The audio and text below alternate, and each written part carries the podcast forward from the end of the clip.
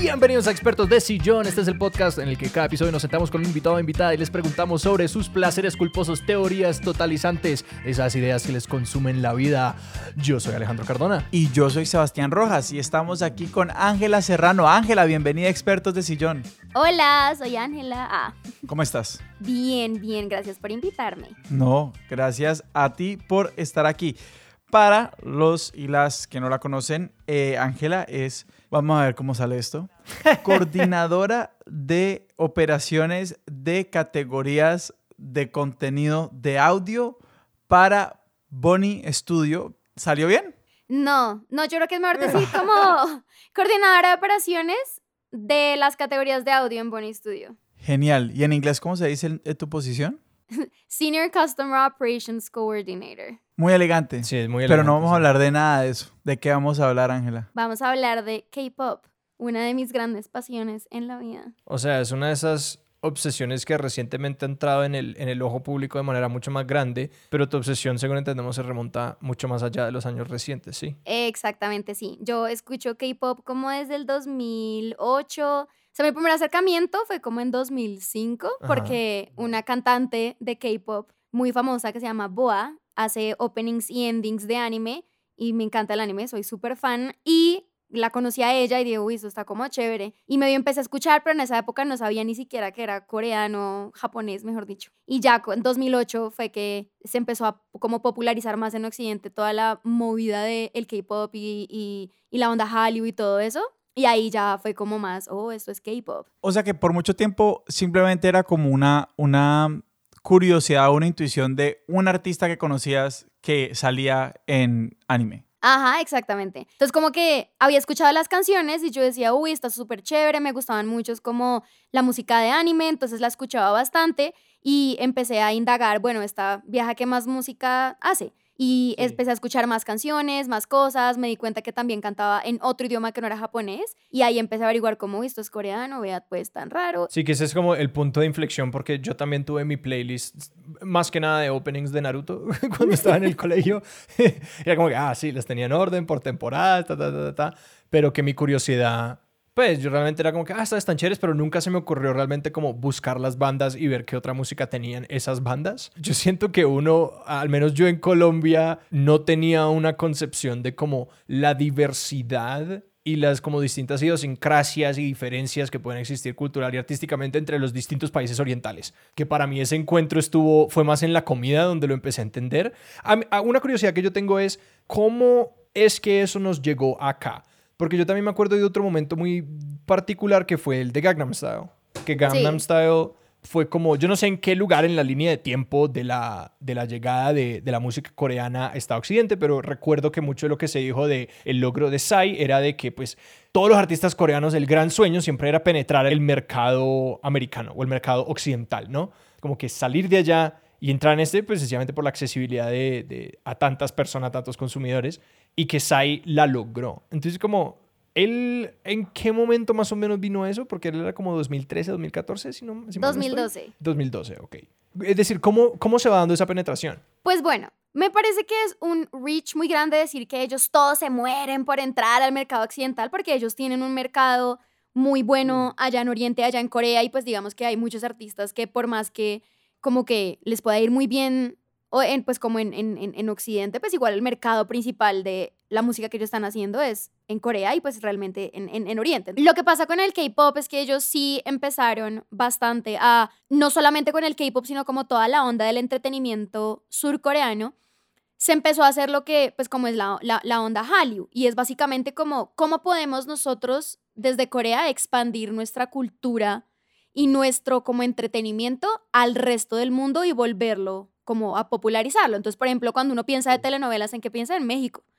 Si uno piensa en, en, en esas cosas, pues sí, como piensas en, en rock en español, piensas en Argentina. Entonces, básicamente como que Corea lo que está tratando de hacer es, bueno, ¿cómo nosotros podemos popularizar nuestra cultura coreana en el resto del mundo? Y eso desde un nivel del Estado, como que el Estado dijo, tenemos una misión cultural de como mostrarle al mundo nuestro producto cultural. Hasta donde tengo entendido, sí. Entonces, básicamente Ajá. se empezaron a abrir como centros culturales en varios lugares del mundo. Entonces, por ejemplo, en Argentina hay uno, pues es el que más conozco porque ellos hacen un concurso latinoamericano de K-pop todos los años y es precisamente como para mostrar y como para popularizar esa cultura. Entonces eso es lo que se llama el Hallyu o es como la onda de entretenimiento coreano y de ahí es de donde salen entonces todos los dramas, las telenovelas coreanas, eh, el K-pop, que la gente se empieza a familiarizar también más como con la comida coreana. Entonces alrededor de eso fue que entonces se empezó a mirar, bueno, ¿cómo podemos lograr que la gente de otros lugares empiecen a interesar más en el K-pop, no? Se hicieron varios intentos, no como tan como con lo de Psy, que literalmente fue un nivel de viralidad impresionante que, Sí. o sea, yo creo que yo personalmente no entiendo cómo llegó el Gangnam Style a volverse tan viral. Por ejemplo, acá en Colombia también se hizo un concurso de K-pop que se llamó K-pop by LG. Entonces LG empezó a meterle plata también a ver si se podía como empezar a a mover más el K-pop en otros lugares como del mundo y pues la gente, pues digamos como las personas que ya estábamos medianamente familiarizados con el género, pues pudimos empezar a, a, a reconocerlo más o a traerlo más como pues como es este lado del mundo. Porque LG es una empresa surcoreana. Sí, LG es, subco- es subco- Ah, surcoreano. no lo sabía. Yo siempre juré que LG era gringo. Son LG y Samsung, ¿no? LG y Samsung los dos son surcoreanos. ¿Y, y cómo fue, cómo, tú cómo te radicalizaste? Radicalizaste, oiga, tan ¿Cómo, cómo, te, ¿Cómo te cogieron y cómo te radicalizaron? No, mentira. Pero sí, ¿cómo, es decir, tú, sí, ¿cómo fue esa entrada como paulatina? Y que pues yo realmente quiero llegar al corazón de cómo por qué estas cosas resuenan tanto con uno, ¿no? Como que a mí eso me parece súper fascinante, porque, ¿no? Como que, digamos, a mí algo con lo que yo me fasciné y me obsesioné por un tiempo fue como la música gitana y la música mediterránea balcánica. Eh, y, y es como, esas, es como, bueno, en este universo de músicas que hay en el mundo, como cuáles son esas como ganchitos culturales y los rasgos de esa música que como que lo atrapan a uno tanto. Es decir, la, tu entrada al K-pop se da a través del anime, pero ¿qué es lo que te hace como indagar tanto? Es decir, fue como esta idea de, de, de conocer esta otra cultura o de pronto hay algo de la estética.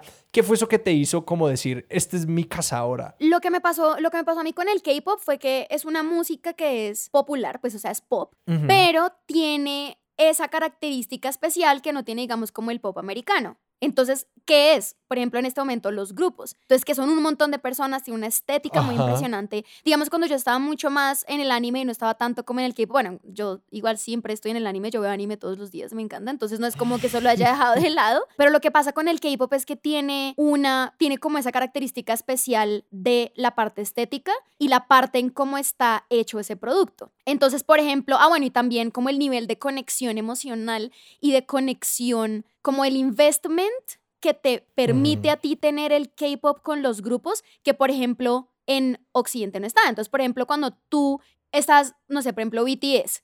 BTS tiene su show de mm, como de como un variety show, ponle tú como un cosa de concursos y vainas, pues no es como Sí. concursos, sino como de, de juegos y de ellos sentarse a chimbear y hablar. Y básicamente lo que pasa es que tú empiezas a conectarte con ellos como personas y no solamente como con su nivel musical. Por ejemplo, no sé, Rihanna no tiene un show de esos. Tú empiezas a conectarte con ellos no solamente desde un punto musical, sino desde un punto ya más emocional. Y ya uno dice, ay, no, tan lindo, vi, ay, es que él es todo, le- es todo, no sé, penosito y calladito. Que, por ejemplo, digamos, pasó mucho con Backstreet Boys, con NSYNC, con One Direction. Sí, eso iba a comentar que parece como la versión turbo cargada y muy intencional de lo que fueron las boy bands de los noventas. Lo que yo siento es que lo que pasa también con el K-pop ahora es que no solamente te está conectando desde una música que, uno, es muy pegajosa, dos, está muy bien hecha desde una perspectiva musical. Eh, son canciones que no importa quién las escuche, son fáciles de digerir, son sencillas de entender como lo que te están tratando de como transmitir independientemente de si entiendes el idioma o no. Y aparte de eso, le meten mucho a la estética. Entonces lo que están mostrando, cómo se ven, los Sí. colores, los videos de K-pop son los mejores Los videos, están bailes. hechos.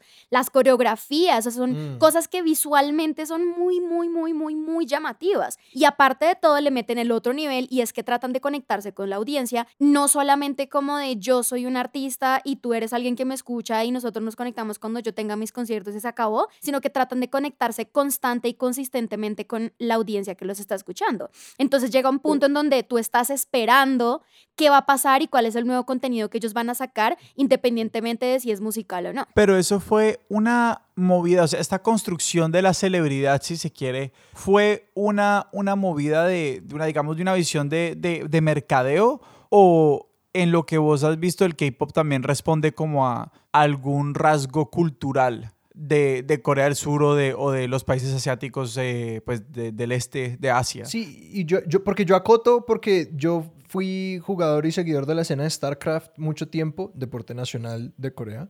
Eh, no es un chiste, es genuinamente el deporte nacional de Corea, es StarCraft 1 y 2. Y a mí me sorprendía como que allá las, los jugadores de StarCraft son celebridades y ellos llenan estadios jugando eso. Entonces que no sé si es un sesgo o que genuinamente hay una propensidad hacia como que a la hipercelebrización de, de como de, de estas figuras. No sé si la hipercelebrización, ellos, por ejemplo, digamos, los artistas se conocen como idols, entonces son como ídolos, son personas que Mm. son, as- es como un nivel aspiracional, porque yo siento que la hipercelebrización también pasa acá, o sea, el hecho de que tú llegues a, no sé, por ejemplo, Lady Gaga o, o esas personas son hipercelebridades. Lo que yo siento que pasa con Corea es digamos ya como lo de las conexiones que les estoy diciendo y, y cómo las ponen es más marketing. Pues para mí es completamente un producto, porque literal los artistas de K-Pop son productos. O sea, esos grupos no es como acá que tú armas una banda con tus amiguitos y te vuelves famoso. Sí. No, allá literalmente tus,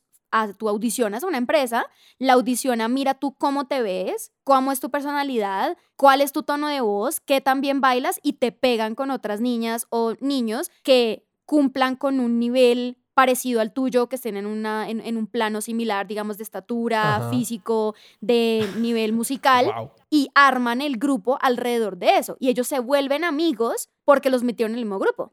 Entonces, esto es literalmente como un trabajo, o sea, tú estás aplicando, es como cuando tú aplicas a una empresa y tus compañeros de trabajo es lo que te tocó y los que salieron. ¿Y eso qué tanto es como reconocido y hablado y dicho, digamos, por las mismas estrellas? Porque yo veo un sentido como que una dirección de esta calle es que eso puede ser desinflante y que eso puede ser como ocultemos esto y como que no lo, no lo- o por lo menos no lo mencionemos mucho, como que es el, el- como que sabemos que la lucha libre es de mentiritas, pero como que no, nunca lo digamos y mantengamos el kayfabe. Pero también está otro sentido en el que es como que, que si uno le dice es un fan de K-pop, el fan va a ser como que, oye, lo sabemos. Pero el drama humano que está pasando allí es real y el talento también es real. Aunque esto sea hiperproducido, es como que sí, todo es producido y ya nada es real. No, total, o sea, yo siento que todo el mundo lo sabe. Ahí la diferencia Ajá. es que para nosotros es algo muy nuevo y puede ser hasta como entre comillas malo, pero para ellos eso es normal, porque es que la industria Ajá. del K-pop ha funcionado así toda la vida. Pero digamos, por ejemplo, allá los contratos, tú firmas a los 10 años un contrato a 10 años. Uf. Entonces es como, y ellos literalmente son dueños de ti, o sea, al punto en el que tú no te puedes pintar el pelo, no te puedes cortar el pelo. Claro, porque son dueños de tu imagen. Ajá, porque son ellos de tu imagen, tú vives donde ellos te digan que vivan, ellos te compran la ropa, te ponen la ropa, te controlan la plata. Todo lo que tú haces está alrededor de lo que la empresa de entretenimiento con la que tú firmaste Juepucha. determine que tú debas hacer. Los contratos sí, han ido, sí se han ido flexibilizando bastante, digamos, ellos no podían tener pareja y estar en el grupo, eh, no Wow. podían, no, no los podían ver con nadie, no podían salir con nadie o no podían hacer muchas cosas o ser como mostrar ciertos niveles de vulnerabilidad eh, dentro de los contratos estaban explícitos y eso ha ido cambiando con el tiempo precisamente porque con la globalización del el K-pop, con la globalización del género y con todos los ojos de literalmente todo el mundo encima, culturalmente hablando, pues como que Sí. empiezan a soltar un poco eso, ¿me entiendes? Como que cómo es posible que tú tengas 30 años y según el ojo público tú no has tenido un novio. Pues eso es, eso es, uno, eso es una gran mentira que ya la gente no, no, no se come el cuento. Y dos, pues como que también se empiezan a dar cuenta que si yo tengo un novio no significa que voy a poder dejar de hacer música. Lo, lo, lo que ellos le llaman allá como slave contracts, que es básicamente como que tú firmas por 10 años, ellos son dueños de absolutamente todo de ti y la plata que te va a Sí. Es el 20, 30%, pero pues porque ellos te dan a ti absolutamente todo. No, pues ellos te van a hacer. Literal. Claro. Y hacer Pero- literalmente porque es que, o sea, cuando tú firmas esos contratos, das hasta permiso de que te operen si se les da la gana. ¿De verdad? Espérate, ¿eso cómo es legal? Es decir, ¿eso cómo no es? Pues es decir, como que eh, todas estas cosas de, de, de la fama son como un tanto abusivas, ¿no? Como que eh, Claro. hay un nivel en el que como que toda la fama es abuso, ¿no? Como que porque la fama viene con esta noción de que podemos penetrar esta privacidad y de que no, como que ah, que la, la celebridad por ser famosa y por volverse famoso abandona un poco su privacidad, su derecho a como, sí, poder tener una vida normal y relajada, pero que esto lo lleva como mucho más allá. Entonces, es decir, como que la ley coreana básicamente permite ese tipo de contratos. Sí, básicamente. Pues porque es que para ellos es normal, de nuevo. O sea, como que así ha sido la industria y por más que haya cambiado, hay muchas cosas que para ellos son normal. Entonces, como, ah, pero es que yo estoy aceptando ser un idol y ser un idol, pues significa que yo tengo que ser perfecto, inmaculado, físicamente hermoso. ¿Me entiendes? O sea, obviamente no es como que los vayan a obligar a operarse, pero sí están, sí tienen como la potestad de decir como, uy, oiga, no, es que su nariz no es bonita, entonces para debutarlo tenemos que pasarlo por este cuchillo y hacerle esto y hacerle esto otro. Y además que están en un ambiente de, de competencia, ¿no? Es que no es solamente como yo, eh, K-popero X, pues me dicen que voy a vender más discos si, no sé, me opero la nariz. Es, no, es que vas a dejar de vender discos y la competencia se va a llevar como el sector de mercado que ustedes antes les, les, les pertenecía. Y un poquito alineado a eso, mi pregunta, pin- pintame este universo, o sea, ¿cuántas empresas hay? ¿Cuántas bandas Mm. hay? Como, ¿cuál es el gran drama de como la escena del K-pop? Por poner un ejemplo burdo, una comparación burda, ¿sí me entendés? ¿Cuál es el Barcelona y cuál es el Real Madrid de, del K-pop? Pues porque imagino que ese es, ese es un poquito el universo en el que existe, ¿no? Siempre hay igual quién es mejor, Beyoncé o Lady Gaga, sí, o sea, o cualquier otra cosa. Sí, total. O sea, eso sí pasa, número de grupos, infinidad. O sea, tú no te alcanzas a imaginar todos los grupos que debutan cada año. Mm. Y hay grupos que no duran, grupos que nunca hacen plata, grupos que les va muy bien y luego se caen. Como que, obviamente, allá, pues ellos tienen mucho más disposable income, entonces ellos tienen muchas más posibles, pues los, los, los coreanos tienen mucha más como posibilidad de hacer esos gastos o invertir en música, esas vainas. Entonces, por ejemplo, los álbumes de K-pop son muy, son muy bonitos y son muy chéveres y son, son piezas literal que tú, no es como el disco que es la cajita de, de- de plástico y ya, sino Ajá. que le ponen que la foto, que el postcard, que los stickers, que la vaina, son cajas grandes, son cosas muy bonitas. Entonces, eso permite que digamos como que haya más grupos que puedan tener una vida útil un poco más larga o que puedan durar un poco más. Sin embargo, obviamente hay mucha competencia. Eh, de empresas también hay muchas, pero hay, hay unas que son como el Big Three, que son JYP, YG y SM Entertainment. Literal. Entonces, lo, y de, de- esa- esas siglas son literalmente de los nombres de los dueños. Entonces, Ok. esas son como Sí, las tres grandes. Son una sopa de letras todas las tres. Básicamente. Yo, yo, yo iba, apenas empezaste a decirlas, yo dije, voy a intentar retener esta información y no. No. Pero bueno, esas son como las tres grandes. Eso ha ido cambiando mucho porque, de nuevo, o sea, como que esas eran las tres grandes cuando el K-pop, digamos que no era, pues como que sí era bastante global, porque el hecho de que, solamente el hecho de que me haya llegado a mí en Colombia sin hablar Sí. coreano, ya hace que sea un género global. Pero claro, antes tenían que existir estos ensamblajes como de que las artistas de K-pop tenían que hacer canciones para programas de anime japonés para poder llegar al, o sea, pues para poder tener esa exposición o, o, No. o siempre no. No, porque es que Corea, o sea, como que Corea y Japón tienen una relación complicada, pero digamos que los artistas coreanos, como que es más común Como que la, saquen la canciones en bobadita de japonés. décadas de ocupación, la bobadita. y Sí, sí, la boba de la, la marica. Y que Japón nunca se disculpó, entonces Corea Ajá. obviamente pues tienen ahí como su raye. Pero los artistas coreanos siempre han tratado, siempre han como, como sacado canciones en japonés y han hecho tours en Japón, pues porque uno es muy cerca y dos como que se relacionan bastante. Antes era mucho más de nicho y luego fue que empezó a explotar, explotar, explotar, explotar y pues ahí es donde BTS es el fenómeno que es porque eh, entonces estas tres, estas tres empresas eran las más grandes, pero digamos con BTS, Big Hit, que es la empresa de BTS, pues empezó a ganar tracción ¿Y qué es esta vaina de BTS? O sea, descríbeme BTS para una persona que nunca en la vida los ha visto. Hagámosle una autopsia a BTS. Eh, yo estoy viendo imágenes sueltas en Google. Describimos BTS y cuál es el drama y cuál es la vaina, como para sí, como para hacerle la anatomía a una banda. Ellos debutaron en el año 2013, si no estoy mal, porque eso sí, Ujú. llevan siete años, 2013.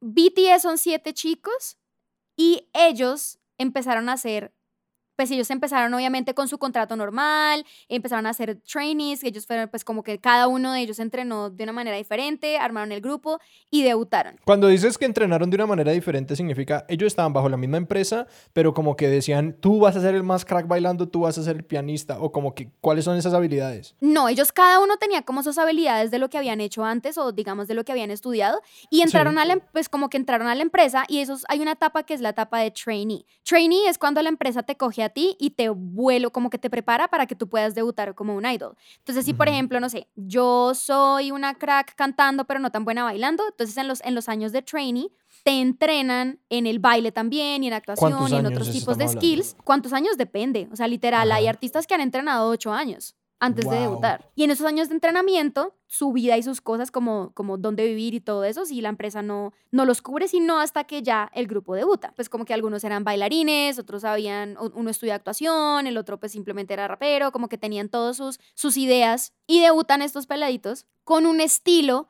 que para la época no era como la norma de lo que era el K-pop en ese momento. Y aprovecho el momento para preguntarte por como la relación de estos artistas con sus composiciones. Como que sí, ellos son súper producidos, pero también pues es gente que tiene o desarrolló un talento, pues una, una intuición musical, van a tener ideas Claro. musicales. ¿A ellos se les permite o se les exige que participen en el proceso de composición? O es decir, ¿qué tan, qué tan involucrados están ellos en el diseño de sí mismos y de su música? Eso depende mucho del grupo, depende Ajá. mucho de la empresa, porque de nuevo, como que hay muchas empresas, también depende del punto en el que está el grupo. Puede que haya un grupo que recién Claro. esté debutando, pues que obviamente no van a decir, ay, sí, ve y compón todas sus canciones, pero hay otros que sí. Por ejemplo, BTS se reconoce bastante porque ellos están en el proceso de producción y composición de prácticamente todas las canciones. El último álbum de BTS, pues hasta donde ellos dicen, es compuesto completamente por ellos. Obviamente nunca están solos, o sea, si es una producción, ellos Sí. tienen su productor, ellos tienen su equipo.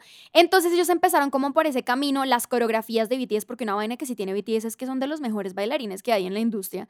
Y ellos empezaron a salir como a, a volverse muy muy llamativos, no diría populares, pero sí llamativos, por las coreografías tan complicadas que tenían, por la habilidad que tenían ellos para igual cantar y bailar esas coreografías tan, tan, como tan complejas, y por el estilo como un poco más urbano que estaban poniendo sus canciones. O sea, repasemos, repasemos esos roles. Por lo general, entonces, un grupo de K-pop tiene siete personas, más o menos, ¿estás no, diciendo? No, no, no, no, no. Un grupo de K-pop tiene, puede tener, o sea, lo mínimo que yo he visto son cuatro. Y lo máximo que yo he visto son 11, 13, 13, 13. Eso es Y demasiado. entre listo. Entonces, asumamos que hay unos 10, 8 personas. Y hay unos que no hacen nada. O sea, hay unos que son árbol 4 y solo bailan por allá atrás.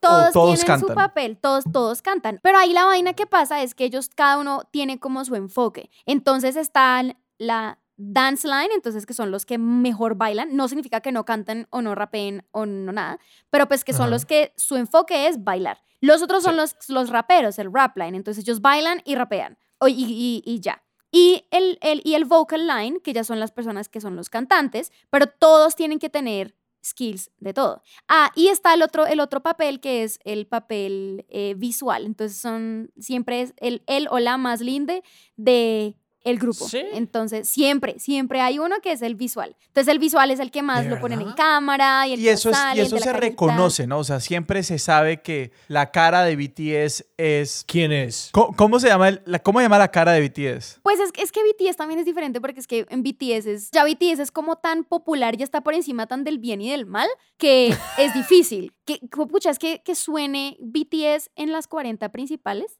en la mega, uno que pongan un Claro. BTS, en radioactiva, o sea, bueno, no sé si radioactiva, pero que pongan BTS en una emisora colombiana, eso para mí es otra cosa que, o sea, Sí, es, como mu- que es sin mucho precedentes. Es mucho alcance. Yo estoy sorprendido es por, lo, por el hecho de que hubiera una cara que se reconociera, porque para mí la estrategia siempre había sido, pues esto más siendo mi referente como NSYNC y Backstreet Boys, Sí, que era como que la empresa era un poco como que aquí hay cinco hombres hermosos, tú decides cuál es el más hermoso, dependiendo de tus Sí. gustos, eh, o, mu- o mujeres, y que como que se nutría un poquito de esa especulación o de esa discusión de los fans de como que, ay no, el más bonito es este, no, la más bonita es esta. Entonces me, me, me parece muy curioso que ellos dijeran como que, y el más bonito eres tú, Juan José. Es que, no, y es que si es así, o sea, literalmente es como el visual, ese, ese papel del visual, entonces es el que normalmente sale como modelo y el que más pone la cara, y eso sí están todos los grupos. Backstreet Boys, todos eran lindos, pero Ajá. había un consenso de que Nick Carter era el más carilindo de todos. Si ustedes miran los videos, Nick Carter tiene más screen time que todos los demás. Sí, le dan más pantalla. Y Brian tiene más líneas cantadas que todos los demás. Mm. Entonces es como que esos grupos, como los grupos de los noventas y el, en paralelo con los grupos de K-pop, es básicamente prácticamente lo mismo, solamente que en el K-pop es mucho más sistematizado y lo cogieron y lo volvieron una máquina de hacer plata. Pero eso me parece curioso, o sea, me parece muy interesante esta gente en Corea se les ocurriera un sistema contractual para que estos grupos no se desintegraran? Pues básicamente no se desarman porque están obligados por unas cláusulas que imagino que exacto deben ser supremamente abusivas o, muy limitantes, que no se pueden salir por les deben cobrar muchísima plata. O sea, los grupos, los grupos occidentales, por decirlo de alguna forma, de pronto simplemente es más fácil salirse de esos grupos también. O sea, me imagino que hay gente, el- la cara de, de, de- o las caras visibles de BTS deben querer salir y tener su carrera como solistas, de pronto tanto como cuando McCartney y Lennon se separaron, no sé. Pero también puede ser, y aquí de nuevo estoy tratando de especular como cómo verdaderamente funcio- funciona como este ecosistema en que de pronto no tiene sentido ser solista, o sea, en, en- en- en- en el K-pop y, y en la música popular coreana, ¿hay igual solistas que tengan el nivel de relevancia que tienen estos grupos? Sí, sí, hay, hay algunos. Obviamente no son tantos, o sea, si hay 10 grupos, hay un solista, ¿me entiendes? Pero cada vez más se están popularizando también los solistas porque hay grupos, digamos, viejos que se han ido acabando. Precisamente por lo que tú estás diciendo, como que ya la gente se mama y es como, pucha, ya no más. Y empiezan a salir solistas. También hay otra cosa y es que solamente porque tú estés en un grupo no significa que no puedas sacar música como solista. Como, entonces, por ejemplo, te reconocen como, no sé, yo no sé quién cita la de tal grupo. Y dentro de, es una, también es parte de la estrategia de la empresa sacar esos solistas. Entonces, por ejemplo, Blackpink tiene, son cuatro chicas. Y Jenny, que es una de las de, que es, que es, una, que es una de ellas, ya sacó un mini álbum solista. Y ahorita este Ujú. año sale un mini álbum solista de otras dos del grupo. Además también porque hay que tener en cuenta que la vida útil de los grupos de K-pop es también pues medianamente Limitada. corto, ¿no? También por eso es que Sí. ellos como que firman esos contratos como, como largos cuando son chiquitos porque ya llega un punto en donde, o sea, hay que, hay que, hay que ser honestos, el K-pop y en general el pop es una música muy joven. Obviamente hay muchas excepciones y digamos que en el pop occidental eso no se ve tanto porque, no sé, Lady Gaga, ella es grande, no es una señora, o sea, no tiene 50 años, pero ella es grande y sigue, sigue haciendo música pop y no pasa nada, pero digamos como que en el K-pop, como es tan visual y es tan de tú cómo te relacionas con tu público, si mi Ajá. público son niños de 15 años o adolescentes, pues si yo me tengo 40 años, 45 años, pues no voy a estar haciendo canciones de, ay, entonces si me fui para el colegio y te conocí, me enamoré, ay, cómo se me rompió el corazón, pues porque ya son cosas muy diferentes y ya no va a haber ese nivel de relatability. Claro, que tener un mercado como tan segmentado y tan especializado precisamente hace que las oportunidades sean, eh, digamos, lucrativas, pero una ventana de oportunidad muy, muy corta. Y que además que además que parece que la industria ha optado por quizás abrazar esa limitación temporal y decir, vean, pues en el tiempo de que ustedes eh, tienen esta vida útil como artistas de K-Pop, pues llenemos esta vaina, como que saquen todos los álbumes que puedan, hagan tantas cosas como puedan, ya que tienen, tienen los ojos de- de- del público, pues explotemos eso. Y que no sé si en alguna medida hay artistas que intenten como crecer con su público de la manera que, no sé, como que para mí esta movida de Taylor Swift de que su último álbum fue como esta cosa country folk toda reflexiva y toda chévere, que a mí francamente me gustó, que parecía mucho pues uno de estos momentos, como de, ah, un artista que va, va creciendo y va madurando con su público como lo hacen muchos. Eh, no sé qué tanto, eh, qué, tan, qué tan desbalanceada está esa balanza en el- a favor de la saturación por poco tiempo versus si hay artistas en K-pop que, que intenten con su público ir diciéndole, bueno, este es mi... Aquí es cuando Harry Potter se pone oscura porque ustedes ya están grandecitos. Exacto. No, eso sí pasa, digamos que hay un par, hay un par de grupos, por ejemplo, Super Junior es un grupo que, que hace eso y el Super Junior se mantiene relevante y ellos ya son todos unos señores. O sea, creo que Sí, sí, sí. el menor de Super Junior tendrá 33 años, 30 y creo que tiene, pu- puede estar muy equivocado. No estoy diciendo que sea señor en el, o sea, Sí, para igual mí- no están tan viejos, igual no están Exacto, no, yo no estoy diciendo que sean viejos, pero sí son todos Sí. unos señores comparados con los demás de los grupos. O sea, yo tengo 30 años, yo sé, uno no es un viejo, pero pues uno ya no tiene 15 años y ya la música pues como que va a ser diferente. Y llega un punto en donde a los 35 años que vas a querer tener días o pues jornadas laborales de 16 horas para hacer conciertos de eso y tienes que estar impecable y no puedes tener novio, no te puedes casar y no puedes no te pueden voltear a mirar y tienes que estar siempre pendientes de un montón de vainas y sí. las dietas y la maricada, pues llega un punto donde no hay cuerpo tampoco que aguante esos ritmos, es como los futbolistas. O, o los presidentes, que me imagino que un artista de K-pop es la foto como, y aquí están cinco años después y son como 20 años en escala humana normal. Pues ellos se mantienen muy jóvenes porque obviamente los cuidan mucho, o sea, la imagen física ellos se las Sí. cuidan impresionantemente. Ellos duermen en tarros de leche para preservarlos mejor. Marica, básicamente en criogénicos,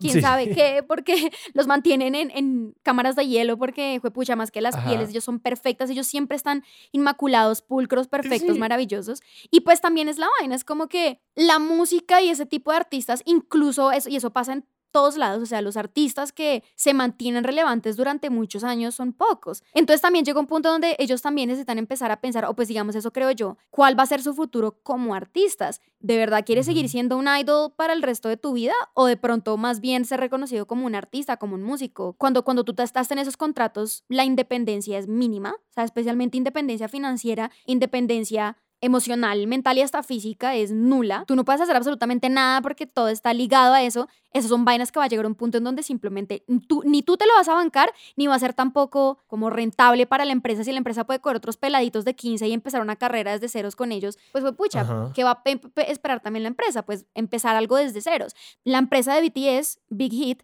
ya sacó otro más joven que es TXT. Otra copia de BTS. No es como copia. El, el nuevo. No es copia porque no son Ajá. copias, todos sus grupos son distintos, porque además BTS yo siempre voy a creer que BTS siempre va a ser BTS. Es como los Beatles, yo sé que es una comparación que en este momento puede sonar muy exagerada, pero para mí el impacto musical, cultural y de la industria de la música del negocio que, tú, que tiene BTS en este momento es muy parecido a lo que lograron los Beatles en su época. Sin conocer a BTS, por lo que me estás contando, todo el tiempo en esta conversación, mi, mi, mi comparación ha sido con los Beatles en mi cabeza. O sea, no me, no, me parece, no me parece una locura lo que estás diciendo. Y pues sobre todo si partís del tema de abrir, mer- un mer- de abrir mercados a un género simplemente que no tenía esa llegada. O sea, cuando los Beatles salieron en televisión en Estados Unidos, eso fue una locura Claro. y, y lo fue en el resto del mundo. Una pregunta sobre el resto de la música coreana. Obviamente desde afuera la perspectiva es que como en Corea todo es K-pop,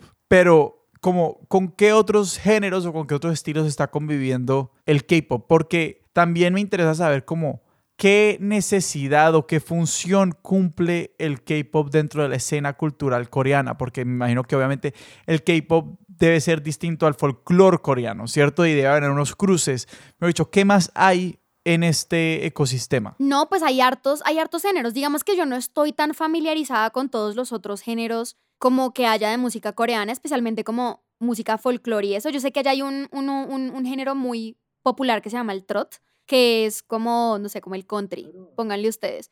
Entonces se llama el trot. Y sé que hay otro, otro, como otros géneros así súper tradicionales. También la, la industria ya del K-hop, como del hip hop coreano, fue pucha, es impresionante. Nosotros acá nos estamos perdiendo de mucha de la industria del hip hop coreano porque están haciendo unas vainas muy buenas. Son unos- hay unos raperos increíbles y hay una música muy chévere por ese lado también. Lo que pasa es que allá, obviamente, cuando tú eres, o sea, ya los músicos y allá la música, pues como en general las artes son muy bien vistas y son muy reforzadas. Entonces allá pasa lo que, por ejemplo, pasa en China con la disciplina. Entonces allá tú dices, no, yo quiero ser pianista y es que a ti te ponen desde los cuatro años a tocar piano y allá son tan disciplinados y tienen una cultura de la constancia y de la consistencia que ellos Sí. siguen tocando piano y se vuelven muy, muy, muy buenos. No es que ellos sean más talentosos que el resto del mundo porque eso no es real, sino que allá sí Ujú. son de los que tienen una disciplina, se pegan a ella y son completamente constantes con esa disciplina que tienen. Digamos Sí, como que no se cuestiona. Pero más que eso, inclusive más que la constancia, es verdaderamente el hecho de que los cogen, los cogen de chiquitos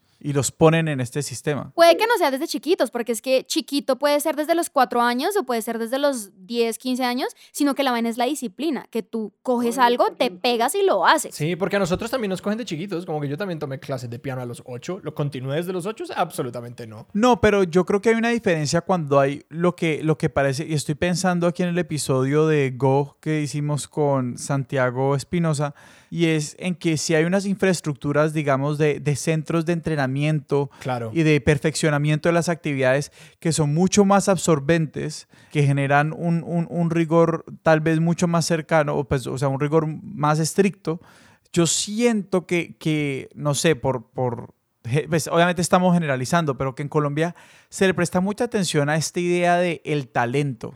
O sea, como que si usted no es talentoso en X o Y, no vale la pena invertirle plata y tiempo eh, lo cual es una idea como medio contraintuitiva, pues porque, o sea, sí, yo puedo tener, no sé, un color de voz bonito, pero de ahí a poder como cantar muy bien, pues necesito entrenamiento vocal. Hay muchas cosas que, que influyen en, en, en, lograr habilidades a largo plazo y creo que sí de pronto hay unas... Es que odio, odio como terminar diciendo que hay como cosas en la cultura, usar, usar como la cultura para explicar algo.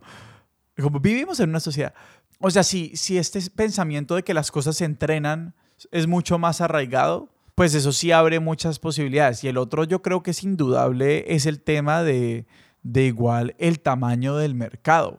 O sea, lo, lo decías un poquito al principio, Ángela, pero es que la, la, la, explosión como productiva y de prosperidad de Corea del Sur, pues, pues una cosa casi que sin precedentes después de los años más o menos 70s, 80s.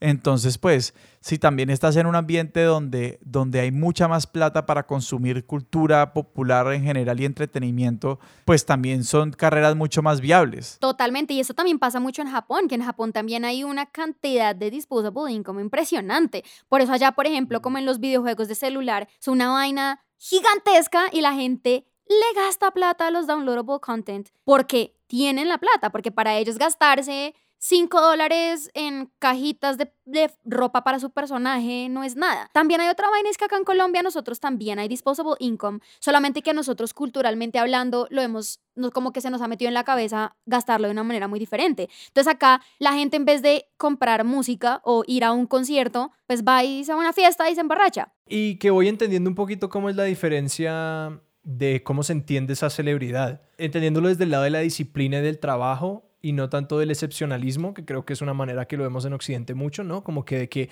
nuestros artistas tienen algún valor intrínseco que los hace como son, entonces por eso... Sí, a, a eso trataba de aludir yo con el tema del talento. Claro, Mm. que, O sea, que- sí, eso es lo que me hizo caer en Claro. cuenta, ¿sabes? Que, que en ese respecto, claro, nosotros nos sentimos un tanto incómodos cuando reconocemos que hay todo este aparato, esta maquinaria como empresarial detrás de Maluma o qué sé yo, Sí. ¿no? Porque entonces eso hace, le quita un poquito al suelo al mito de que Maluma es este ser excepcional caído del cielo, mientras que en el K-pop pues es muy reconocido, ¿no? En una sociedad que valora enormemente la disciplina, el trabajo y esa ética, es como que no, pues por supuesto que hay toda una maquinaria detrás de eso, es como que eso es lo que toma.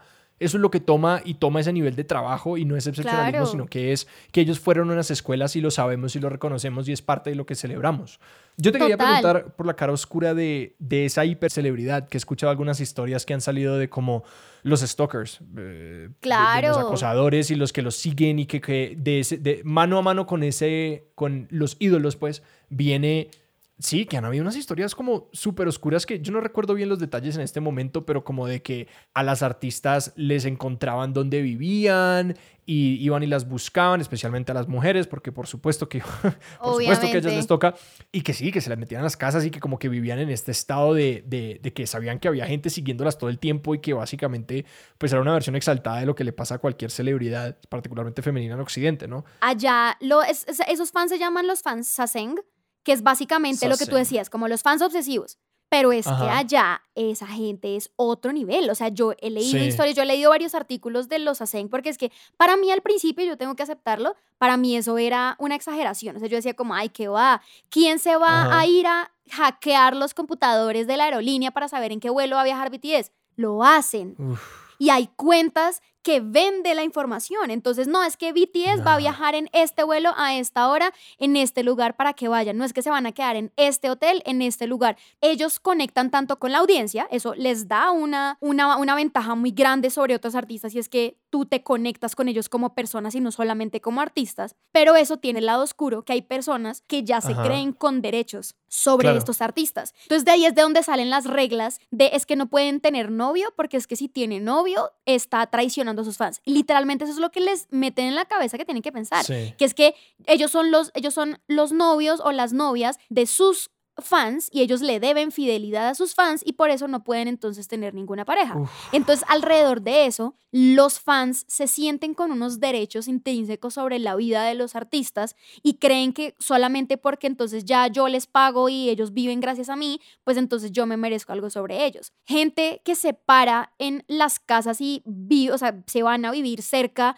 a donde ellos viven o no sé, gente internacional que buscan hoteles cerca a los apartamentos de los artistas a ver si se los encuentran en la calle o para tomar fotos con cámaras. Eso son unas, es, una, es una presión impresionante. Además, como ellos tienen que ser inmaculados siempre. Claro, nunca se les puede salir la piedra contra una persona de estas. Exacto. Y no solamente contra una persona de esas, sino contra nadie, porque entonces no, no es que se me salió la rabia un día y lo putié. Entonces es que tú eres una desgracia para el equipo, que tú eres lo peor, Sí, que ojalá y se muera. El año pasado, un artista de EXO, se llama Chen, salió que el tipo tenía una novia desde hacía un montón de años, la había quedado embarazada, se casaron, iban a tener su hijo, y la empresa decidió no sacarlo del grupo. Ustedes no se alcanzan a imaginar el drama que se... O sea, el drama ha sido tal que EXO no ha podido volver Wow. porque la gente todavía está amenazando a la empresa que si a Chen no lo sacan de EXO, van a boicotear a EXO. No puede Porque el tipo tiene 30 años, se casó y tiene un hijo.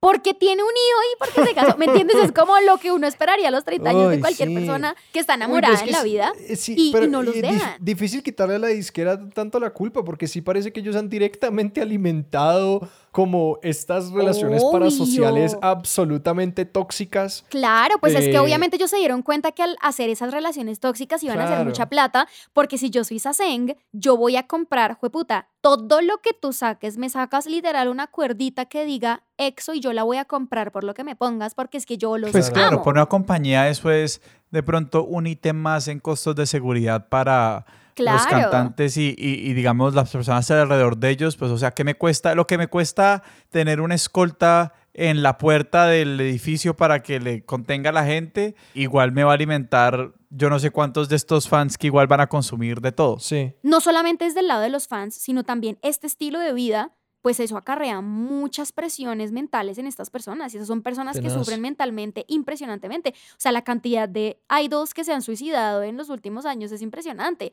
O sea, ¿Sí? en los últimos cinco años se han suicidado por unos cinco de grupos gigantes. O sea, uno de mis favoritos que se llama, que, pues, que se llama, eh, se llamaba Jonghyun, eh, de un grupo, de mi grupo favorito que se llama Shiny.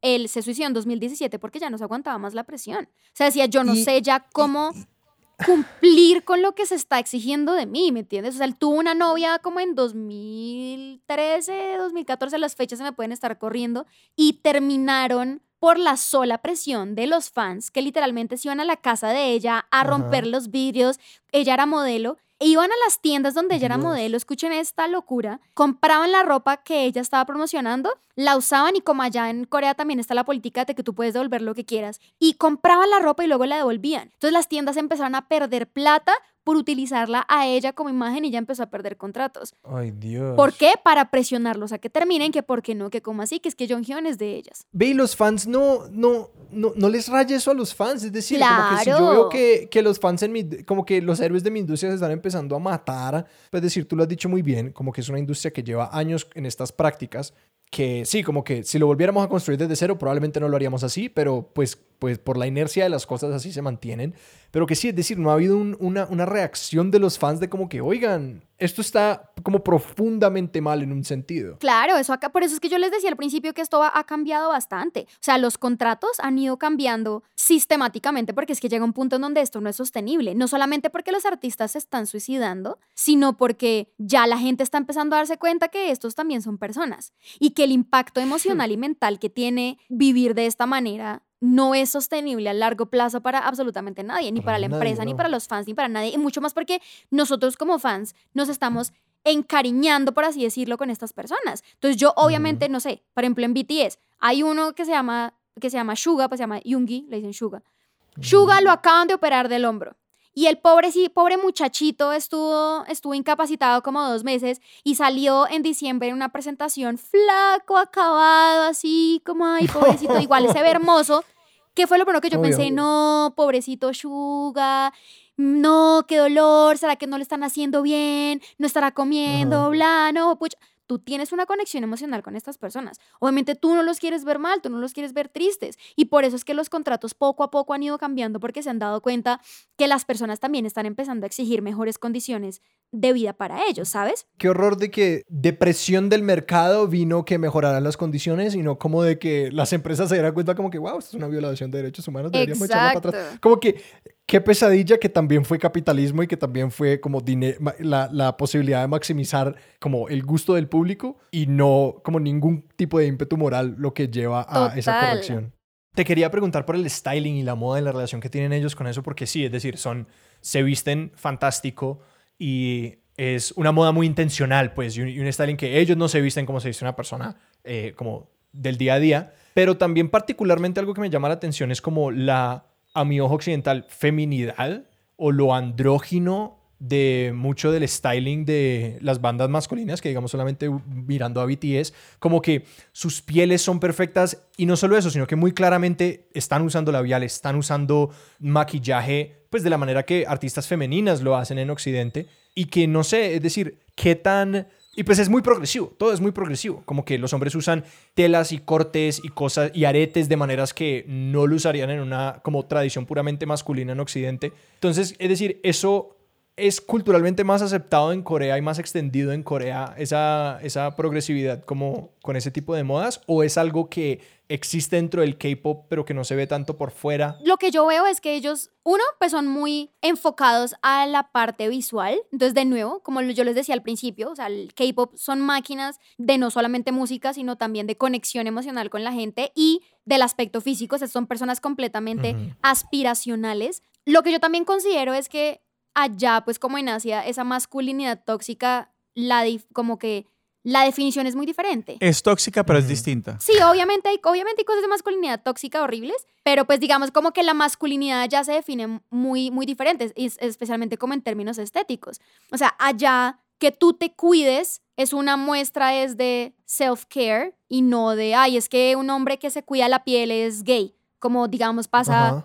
Pasa en Occidente, ¿me entiendes? Como que ese aspecto de la masculinidad es muy diferente. Tienen rasgos muy tóxicos, allá son muy machistas, Sí. pero por ejemplo, digamos como que en la parte estética, pues ellos simplemente son personas que valoran mucho que tú te veas bien. Entonces, allá los estándares de belleza coreanos son una vaina súper loca. O sea, tú vas a Corea y ves personas muy lindas y ves personas que no son tan lindas, pero en general todo el mundo se arregla, todo el mundo está bien puesto, todo el mundo está regio, bien arreglado. Corea, creo que, pues tengo entendido que hasta el año pasado, Corea es el país con el índice de cirugías plásticas más grande del mundo. O sea, ya todo el mundo dice, allá tú vas en el metro, así como acá uno ve billboards de, de cosas de brackets y de blanqueamiento de dientes y eso, allá son de cirugías plásticas. De ahí, no, córtate la papada o la- los ojos, hazte el double eyelid o, o la nariz o lo que sea. Allá eso es tan común y tan normal porque ellos están obsesionados con verse bien y con la belleza. Entonces lo que tú decías, para lo que, para lo que nosotros es andrógino, para allá no es andrógino, sino que simplemente es un man muy lindo, ¿me entiendes? O sea, allá, allá así Sí. es como ellos se ven, ¿sabes? Y que en Occidente nosotros tenemos, como que el absurdo es el nuestro, como que yo todavía como hombre estoy aprendiendo de que como que también es de hombres ponerse antisolar.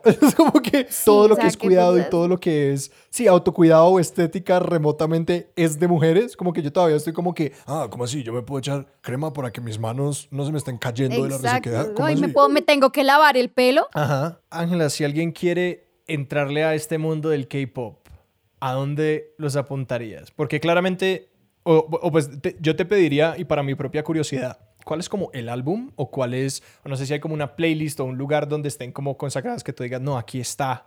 eh, estas son las canciones y esta es la música que tienes que escuchar. Y sé que, por ejemplo, hay un documental de Blackpink en Netflix, me parece. Y no, no sé si es decir, si es como que, ah, este es el álbum y este es el documental o el libro o la película que hay que verse. No, yo diría que si uno quiere empezar, empezar con las colaboraciones de artistas con, con, con artistas americanos. Ah, ok. Porque es la mejor, es la forma más fácil de la que tú cojas algo con lo que tú ya estás muy familiarizado, que es por ejemplo, no sé, Lady Gaga tiene una canción con Blackpink, Super Junior Ajá. tiene una canción con Rake, BTS tiene tres canciones con Steve Aoki. Entonces es como coger música, eh, BTS tiene canción con Nicki Minaj, tiene una con Sia, tiene una con Lauf, tiene con tiene con Max, hecho tiene un montón de canciones súper chéveres, entonces yo empezaría por ese lado. Y Ángela, si alguien, si alguien te quiere seguir a ti o a tus proyectos en redes, ¿qué hay allá afuera para ellos? Eh, nada, mucho shitposteo, anime y shitposting en mis redes sociales. No comparto mis cosas cantando porque de nuevo es un hobby, pero puedo, pero podemos tener muchas conversaciones, muchas de estas reflexiones las pongo en Twitter, entonces ahí estoy. ¿Y cómo es tu arroba? Mi arroba es raya al piso City Bay. Eh, Sebas, ¿a nosotros dónde nos pueden encontrar en redes? A nosotros nos pueden encontrar en arroba expertos sillón en Twitter y arroba expertos de sillón en Instagram. Nuestro correo es expertos de sillón arroba gmail.com. Ángela, muchísimas gracias. Muchísimas Aquí ya estoy googleando literalmente BTS y Ah, sí, Blackpink. Yo ya estoy- en el, en el Spotify de BTS porque me voy a poner a escuchar. Muy bien. El documental de Blackpink es más como para fans, porque literal hablas más como de ellas, de su vida, de, ay, no, y nosotras grabando. Entonces, si tú estás familiarizado con Blackpink, te va a gustar. Si no, es como, "Mm, ¿quiénes son estas niñas y por qué son tan lindas? Sí. Y ya, literal es eso. Entonces, es mejor como escuchar. e- Esta gente literal está hecha para hacer música. Es verlos. en- ah, bueno, y otra experiencia, ver los videos. O sea, no es solamente escuchar la música. Sí. Hay que ver los videos para que se den cuenta de las producciones. O sea, Occidente está haciendo videos en los 80s, mientras que BTS y Blackpink y Corea del Sur está haciendo videos en el 2050. De verdad, es otra cosa. Sebas, ¿a nosotros dónde nos pueden encontrar en redes? Ya dije. ¿Ya dijiste? Perdón, me distraje con BTS. Nuestra música es de Juan Esteban Arango. Nuestro logo es de Sebastián Márquez. Expertos de Sillón es un proyecto de Sillón Studios. Yo soy Sebastián Rojas. Yo soy Alejandro Cardona. Esto fue Expertos de Sillón. Hasta la próxima.